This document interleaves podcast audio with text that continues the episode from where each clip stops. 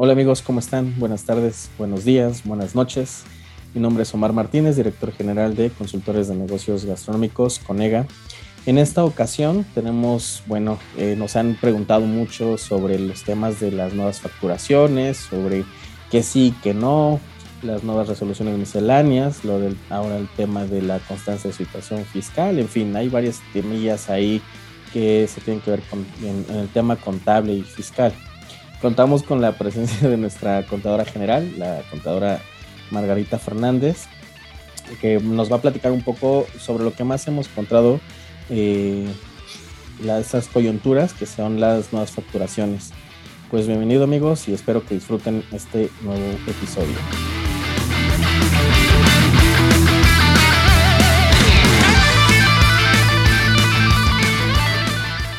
Hola Maggie, ¿cómo estás? Buenas noches, buenos días, buenas tardes. Es que, perdón que te reciba así, pero es que lo podemos escuchar acá a cualquier momento del día. ¿Cómo has estado? Hola Omar, muy bien, gracias. Eh, pues mira, eh, bueno, para que, como les, les dije en un principio, ella es la contadora general de la consultoría de negocios gastronómicos. Eh, actualmente llevamos varios clientes en el tema contable, en el tema fiscal, y ha sido una pregunta recurrente, ¿no, Maggie? Que, he visto que, se ha hecho el tema de las diferencias entre la facturación 3.3 y 4.0. Eh, la verdad a mí también se me hace un tanto diferente, o sea, sí es muy distinta la facturación en el portal y hemos encontrado ahí como, eh, ¿cómo les llaman ustedes? Errores de emisión, en el que precisamente caemos, es muy fácil caer en errores de emisión, ¿no? Eh, entonces, bueno, este episodio, ¿qué te parece si lo dedicamos a, este, a, a estas diferencias entre las facturaciones? Sí, me parece bien. Mira, no sería tanto como un error de emisión. La verdad es que el sistema creo que es ahora sí como que anti-error. Ok. En la práctica nos hemos encontrado que tienen mucho problema hasta con la denominación o con el nombre porque ahora ya no se ponen lo que estábamos acostumbrados a poner, que si era una empresa había que ponerle esa ASB, ahora ya nada más basta con el nombre, pero ¿qué, ¿qué, pasa? Que siempre nos marca error, ¿por qué? Porque siempre debe de ir con mayúsculas. Fíjate que hace una ahorita que estaba diciendo, estábamos haciendo una factura y por eso en una ocasión, amigos, le marqué a Maggie porque, bueno, bueno, nosotros de cariño aquí en la empresa y todos la conocemos como Maggie. Este, le marqué a Maggie diciéndole, oye Maggie, ayúdame con la, con la facturación, porque justo no podía avanzar en el nuevo proceso, porque ahora es como por, igual, este, por segmentos, pero por ejemplo en el nombre me aparecía en rojo, no me permitía avanzar por lo mismo, porque yo le ponía el nombre de la empresa SADCB, ¿no? Por ejemplo, en este caso y que me decías, no, ahora quítale eso y tiene que ser en mayúsculas. O sea, sí han habido cambios incluso hasta de, la manera en cómo, cómo vas a redactar el, documento, ¿no?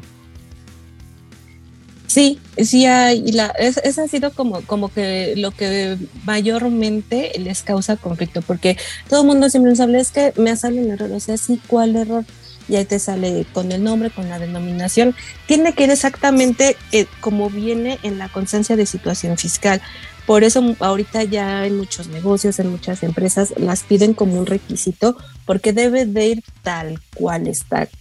Porque muchos dicen, es que me llamo este Alberto Sánchez, sí, pero Alberto Sánchez, ¿qué? ¿Cómo estás en tu constancia? Porque si yo nada más le pongo Alberto Sánchez, me lo va a marcar como error. Ok. ¿Y, tú qué nos recomiendas en, en, estas nuevas facturaciones? ¿Qué es lo que, o sea, cómo hacer esa pequeña, o sea, cómo redactarla o cómo presentarla o cómo hacerla. Eh, ¿Qué nos recomiendas, Maya? Lo, más correcto es que ya nos acostumbremos a cargar un poquito como que la constancia, que es un poco engorroso, porque a veces nuestras, nuestras empresas, las denominaciones de las empresas de las que trabajamos, ni siquiera a veces sabemos el nombre completo. Por eso, o sea, sí es muy engorroso, no es obligatorio que te pidan, porque en muchos negocios si ya lo, lo ponen como no te voy a dar tu factura si no traes tu constancia de situación fiscal, ¿no? Pero es para evitar exactamente estos errores. Otros errores con los que nos encontramos es con el código postal. Porque ahorita... cómo? Mira, si tú, si alguna vez hemos visto una constancia de situación fiscal, vamos a ver que ahí vienen tanto el nombre, la denominación, el régimen fiscal, como el domicilio fiscal. El domicilio fiscal a veces ni siquiera es en donde vives, ni siquiera es en donde está ubicada la empresa, porque a veces son matrices, a veces son sucursales, entonces no, no sabemos a ciencia cierta cuál es el domicilio fiscal. Por eso, por eso hay mucho rollo ahorita con que le estén pidiendo y, se dio simplemente con los asalariados, que fue que es que no me van a pagar si no la llevo, es que no, no, ya, este, ya me dijeron que no me van a pagar hasta que la lleve. La, la razón de ser era esta. La mayoría de los empleados, el 70, el 80% de los empleados están registrados con un domicilio patronal. Entonces eso era la necesidad de tenerla uh, y de verla para ver con qué domicilio contaban, porque sabía gente que decía es que yo no sé ni qué domicilio tengo, porque ahora los recibos de nómina también deben de ir relacionados con el código postal que viene en la constancia de situación fiscal. Por eso se está solicitando tanto. Ok, entonces no es el código postal del lugar de expedición de la factura, sino el código postal del domicilio fiscal de a quien se le haga esa factura. Sí, ya va a ser el el fiscal para todo, tanto para facturación como para el famoso complemento de pagos, como para los recibos de nómina, porque, o sea, al entrar el sistema 4.0 va a modificar todos esos, todas esas tres. ¿Y, cómo va a ser justo lo que, lo que mencionabas, el tema de lo de los recibos de nómina? ¿En qué ha cambiado? O sea, tal vez es un tema un tanto extenso, pero dinos algo que de lo que haya cambiado, eh, que sea muy evidente ahorita para poder hacer los nuevos recibos o los nuevos timbrados para los recibos. Creo que, creo que esa es la, la, más llamativa, la, la, que más nos interesa, porque, y creo que fue el, el, tema, el problema con lo que se encontraron todos los empleados, que tenían su domicilio fiscal de un empleador de hace 10 años, ¿no? Aunque van, vayan cambiando de empleo, siempre se quedaron con el que los dio de alta. Antes nos permitía hacer el alta patronal, les voy a dar de alta a mi empleado, me metí al sistema, ya nos arrojaba a su RFC y tú hacías la inscripción, pero, y, y si tú ves una constancia, iba a decir domicilio del patrón. No nos sirve, no nos sirve para emitir una, un, este, un recibo, nos va a marcar como error. Debe de ser el domicilio fiscal, o sea, cuál es el domicilio fiscal en donde, en donde residen en ese momento, ¿no? Ok, entonces eso es como los cambios más importantes.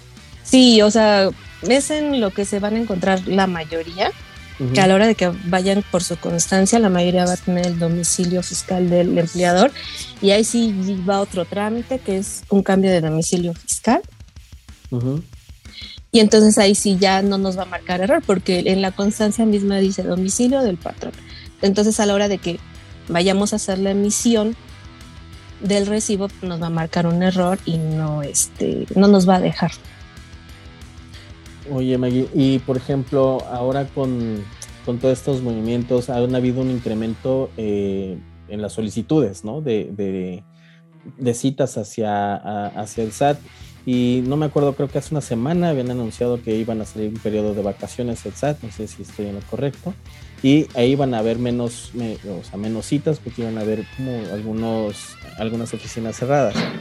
Eh, por ejemplo, para, minimizar esto, mitigar un poco el tema de las constancias, eh, hay manera de que lo puedan hacer porque justo creo que había, escuchado que uno de los clientes te había preguntado, ¿no? Si eh, lo podíamos hacer por medios digitales o tenían que ir presencialmente. Lo puedes hacer por medios electrónicos. Hay muchas opciones, ¿no? Tanto los que tengan contraseña como los que tengan firma electrónica. Si no tienen esas, cualquiera de esas dos, eh, hay una aplicación que se llama SAT ID, en donde si se meten ahí les va a decir que pueden, pueden tramitar su contraseña como que por el portal a distancia sin necesidad de acudir a, a ninguna este a ninguna oficina del SAT. Es totalmente remoto. Y también ahí les va a venir la opción de la de solicitud de la constancia de situación fiscal. Lo que les recomendamos más es que tramiten su contraseña, porque les va a facilitar muchos trámites. Los trámites tardan cinco días hábiles, son meramente personales, porque en el medio en el que lo hagan deben de contar con una cámara, ya sea celular, este, tableta o, computadora, las va a habilitar para ver si de verdad son ellos. O sea, uno como contador ya, ya no les puede ayudar en ese tema, pero pues sí se les dan este, las bases para, para que vean cómo hacerlo. Ok, o sea, realmente ahora sí nosotros tenemos que básicamente hacer nuestros propios trámites y ya no depender en ese aspecto, ¿no? De, de ayuda, sino más bien tenemos que eh, ser un poco más responsables, ¿no? Eh, eh, cada quien en, generar esas constancias, ¿no? Que ahora han sido tan solicitadas últimamente para, para cualquier cosa, prácticamente están pidiendo las, las constancias de situación fiscal. Sí, inclusive para, para que te emitan una factura, como te comento, las están solicitando. O sea, no es obligatorio, pero sí es lo ideal porque nosotros a lo mejor ni siquiera sabemos, ¿no? A lo mejor eh, hasta está mal el código postal y ni sabíamos o no sé. Puede, puede haber algún error por ahí. Entonces sí, es lo más sano, ¿no? Como que bajar nuestra constancia, revisar los datos y decirle a la persona, mira, estoy segura de que no va a haber error de emisión de la con esposa, pues porque tampoco eso es obligatorio, ¿eh?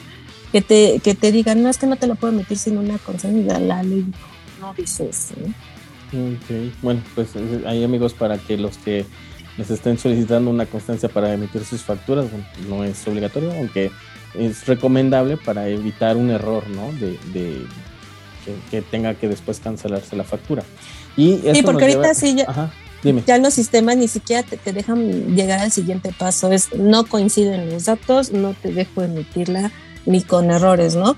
Eso era lo que teníamos con, los, con los este, con las versiones pasadas, que, te permitía emitir una factura con errores en el RFC, con errores en el nombre. Ahora no, ahora ya es prácticamente imposible que haya un error de ese tipo.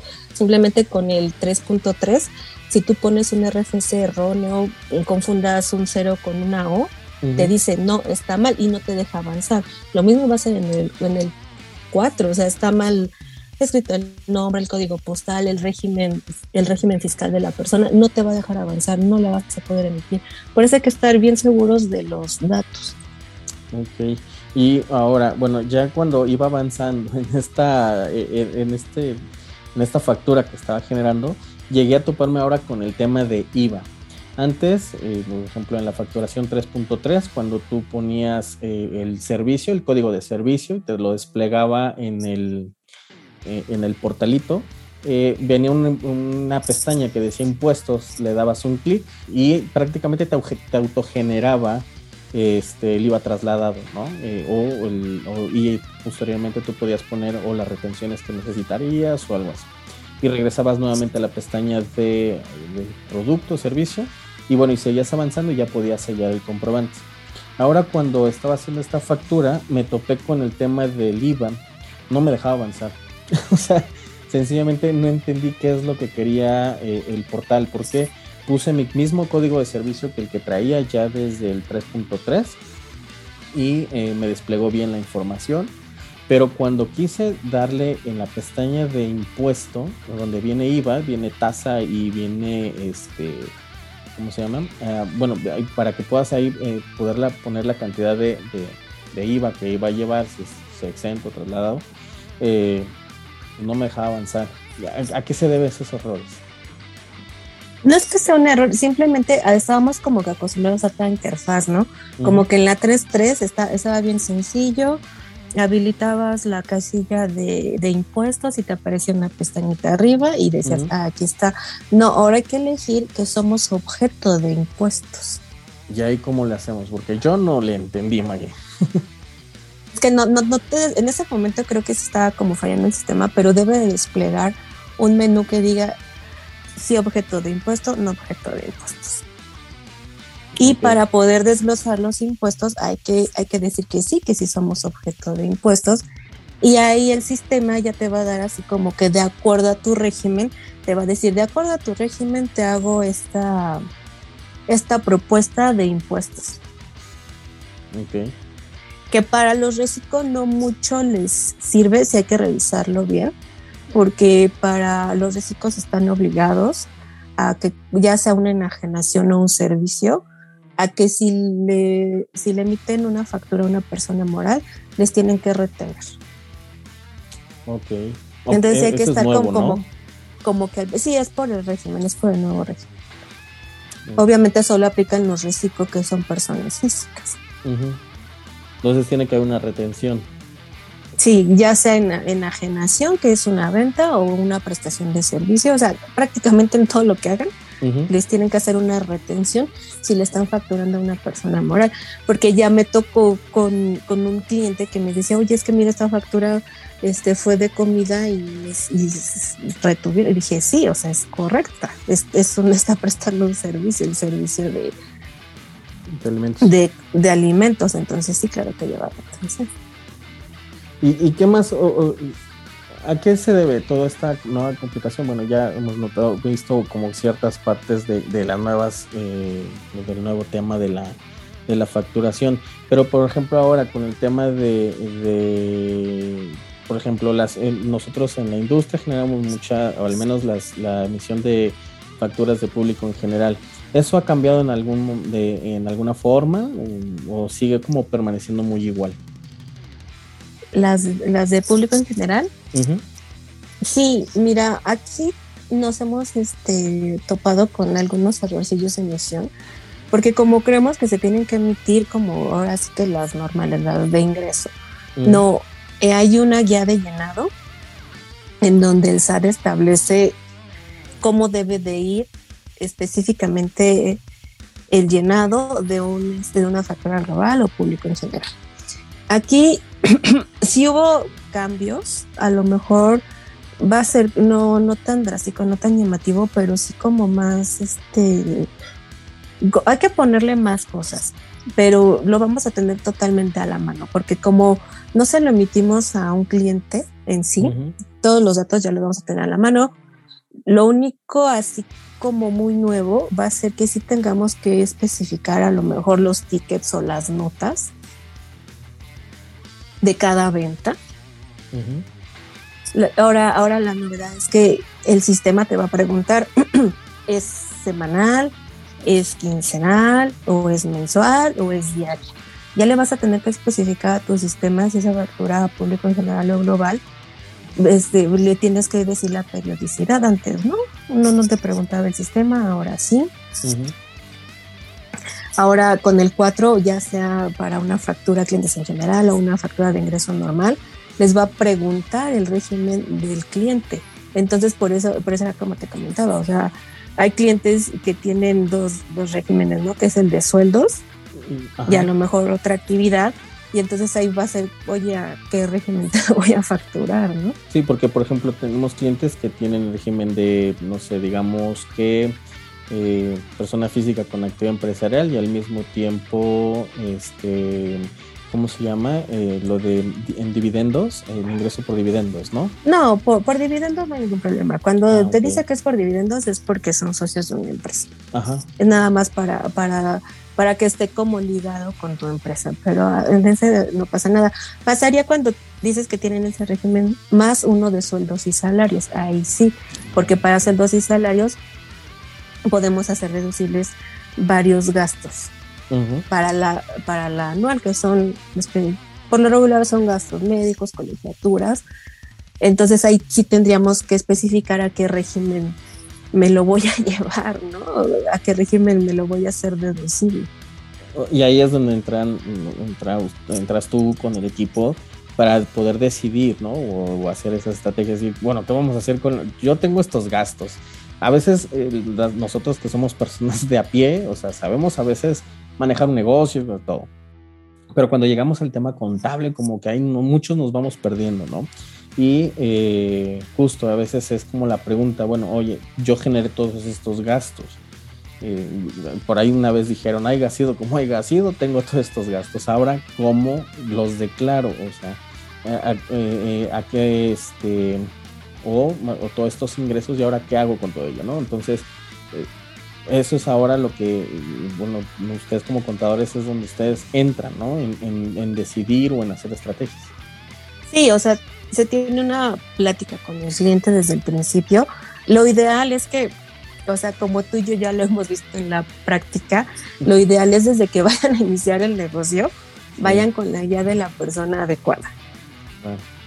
Sí, porque oh, nos, nos hemos tocado, bueno, es que en esta viña el Señor es grande, ¿no? Nos hemos tocado con, con todo tipo de clientes, pero siempre la idea es justo, es ayudarles, es encontrar la manera de cómo, pues, sí, a veces, a veces no somos tan, em, eh, no sé cómo llamarlo, eh, no es que seamos irresponsables, sino más bien es que a veces no le damos esa importancia. Creo que todavía tenemos Ese, esa reticencia ante el SAT, no sé, siento que todavía hay esa como no hay como esa como esa empatía no sé cómo no sé cómo cómo llamarlo Maggie eh, no hay esa sí como que no tenemos esa cultura no esa nos, nos dicen SAT y automáticamente me bloqueo y no me van a robar me van a meter a no no no no no quiero saber nada o sea como que automáticamente la gente se bloquea y dice no quiero saber nada exactamente. O sea me, he encontrado con, con muchos clientes que dicen es que sí creé mi empresa en 2021, pero no, como no tiene movimientos, pues no he declarado, ¿no? Ah, sí. Pero no, no te exime, no te exime de la obligación. Sí, porque independientemente de si generas o no generas ingreso, tienes que declarar, aunque sean ceros, ¿no? Sí, o sea, sí, sí, obviamente. Es que, mira, hay mucha gente que dice, es que me voy a declarar en cero. A ver, pero ¿por qué te vas a declarar en cero? Porque no tengo gastos y de repente les haces la revisión y tienes los gastos del mundo, porque hay algunos gastos que se, que se facturan automáticamente. Simplemente a lo mejor tienes los gastos de, de tu celular, del internet, hasta hay unas membresías de Costco que son de, negocios y se facturan automáticamente, ¿no? Entonces luego dicen, no, que no tenías gastos, mira, aquí están. Ahora ya no es difícil, eh, o sea, ya es con los XML desde que ingresaron en el XML, este, pues ya haces el poleo, ¿no? De información, bajas toda la información y ya realmente tienes el, el teje y el manejo de los bueno, gastos y, e ingresos, ¿no? De cada uno de nosotros. Y, o sea, ya no hay manera de decir, no, no fue. o sea, no, no me acuerdo. Sí, sí exactamente.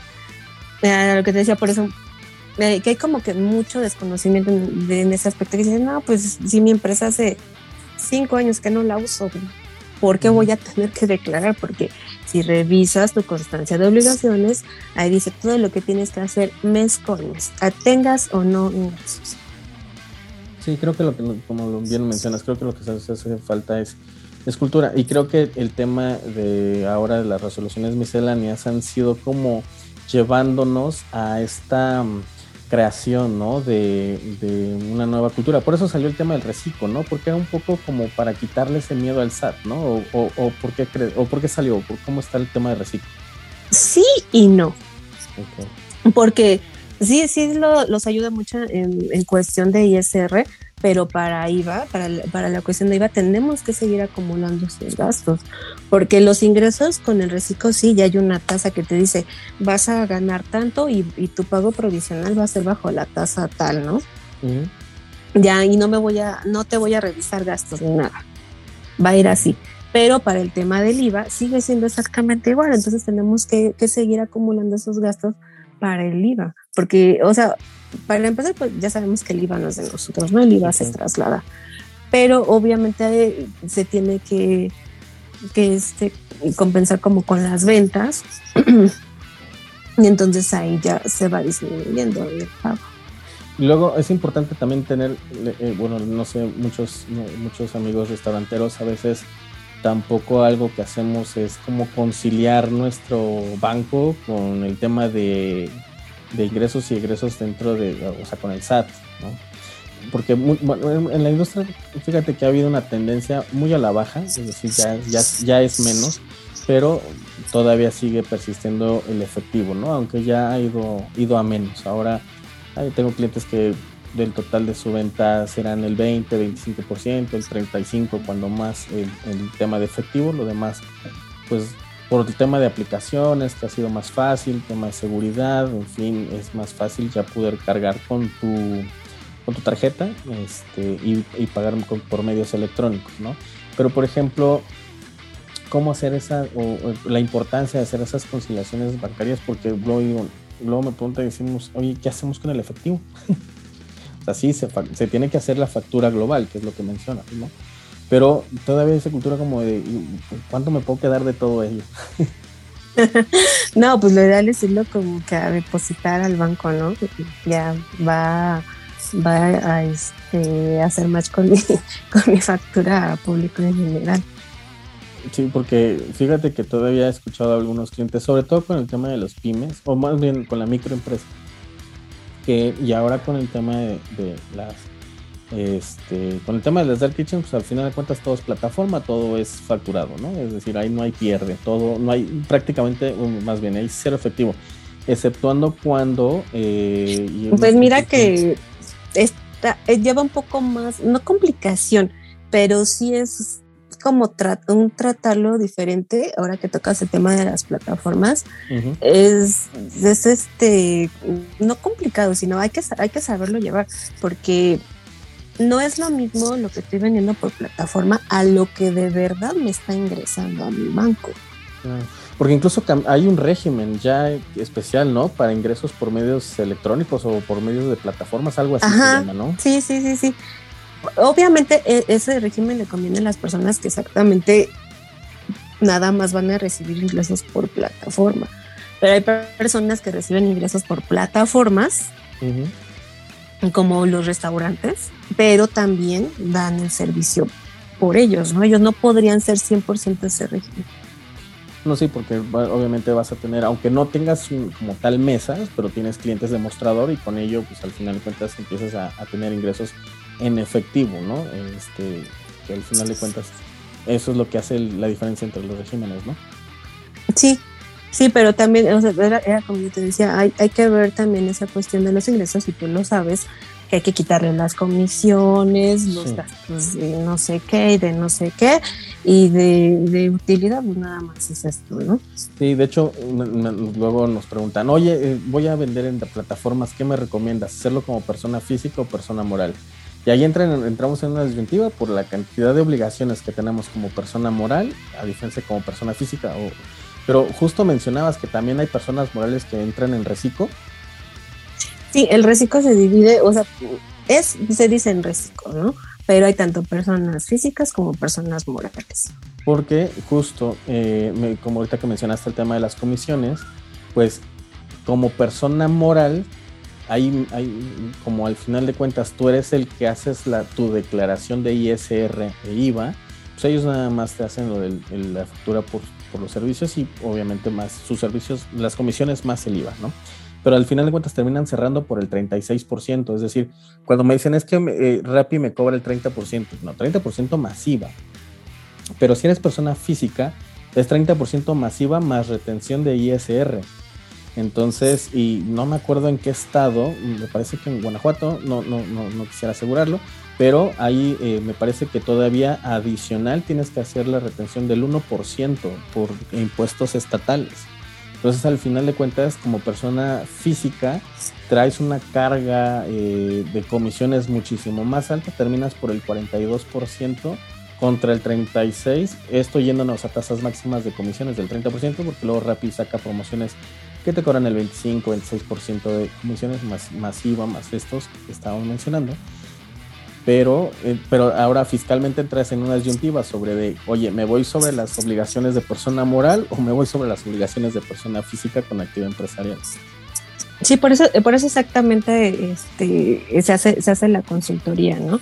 Ahora, explicarles los pros y los contras y ellos ya van a tomar una decisión pues qué interesante, lástima que hablar del tema fiscal y contable nos vamos a pasar aquí este, semanas enteras, pero justo algo que te quiero invitar y quiero con, la gente que nos escucha, que realmente ya son, ya somos varios, ya, ya, ya hacemos este, ya hacemos un concierto prácticamente con todas las personas que, se suscriben al podcast.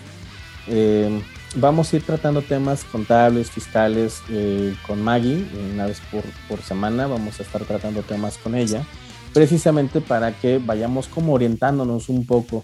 Si ya desean una asesoría más personalizada, bueno, pueden mandarnos un correo, nos pueden hacer llegar ahí los correos para poder, este, si quieren preguntar algo más, más en concreto a Maggie o eh, una consultoría, este, o una asesoría, ya sea virtual o presencial, lo podemos hacer. Pues ahora sí que, como siempre decimos, Mayu, pintamos casas a domicilio, ¿no? Sí, sí, no, estamos haciendo, ahora sí que llevando el combo, ¿no? Sí, de la parte, la parte financiera, la parte contable, la parte fiscal y eh, trabajamos a nivel nacional. Siempre algo que eh, creo que caracteriza mucho a Maggie es que eh, una mujer muy, muy profesional.